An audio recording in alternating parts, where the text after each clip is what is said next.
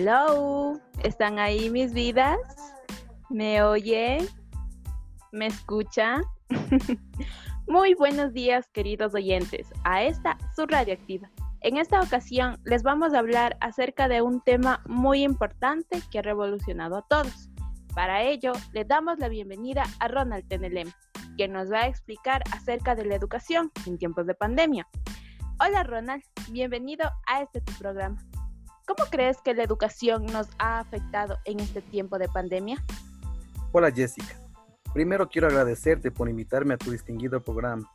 Y para mí es un gusto compartir este espacio contigo y con todos los oyentes. Pero bueno, respondiendo a tu pregunta, como sabes, el coronavirus ha cambiado instantáneamente la forma en que se imparte la educación ya que las escuelas y el hogar se han convertido en el mismo lugar para docentes y estudiantes. Para la educación se ha convertido en un enorme desafío de equidad educativa, ya que como sabes, no todos los estudiantes tienen las mismas posibilidades que los demás.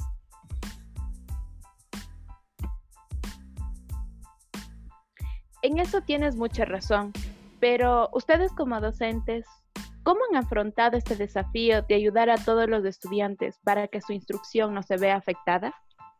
Realmente ha sido muy difícil, pero como docentes debemos dar una imagen donde los alumnos no se vean afectados. Por eso a los padres que cuentan con Internet les, les enviamos las tareas por medio de un grupo de WhatsApp. Sin embargo, para los alumnos que no cuentan con Internet, les hacemos una llamada para encontrarnos y darles las actividades de manera física pero como sabemos que ahora tenemos la facilidad de muchos programas online, pero podemos contactarnos con nuestros alumnos como por ejemplo Zoom. Este es un programa de videollamada y reuniones virtuales, accesibles desde computadoras de escritorio, computadoras portátiles, teléfonos inteligentes y también las tablets. Este programa nos ayuda muchísimo y también es un desafío para algunos docentes que no están familiarizados con la tecnología pero sin embargo nosotros como docentes estamos obligados a, familiarizarnos e indagar para así llegar a una solución y que los estudiantes adquieran un conocimiento lógico y sobre todo entendible. Muy buena iniciativa de tu parte, pero ¿cuánto tiempo creen que durará esta pandemia? En realidad, Jessica, nadie sabe cuánto tiempo durará esta crisis. Sin embargo, si las personas siguen saliendo sin ninguna debida protección, jamás saldremos de esta pandemia. Tomemos conciencia no solo por nosotros, sino por nuestros hijos.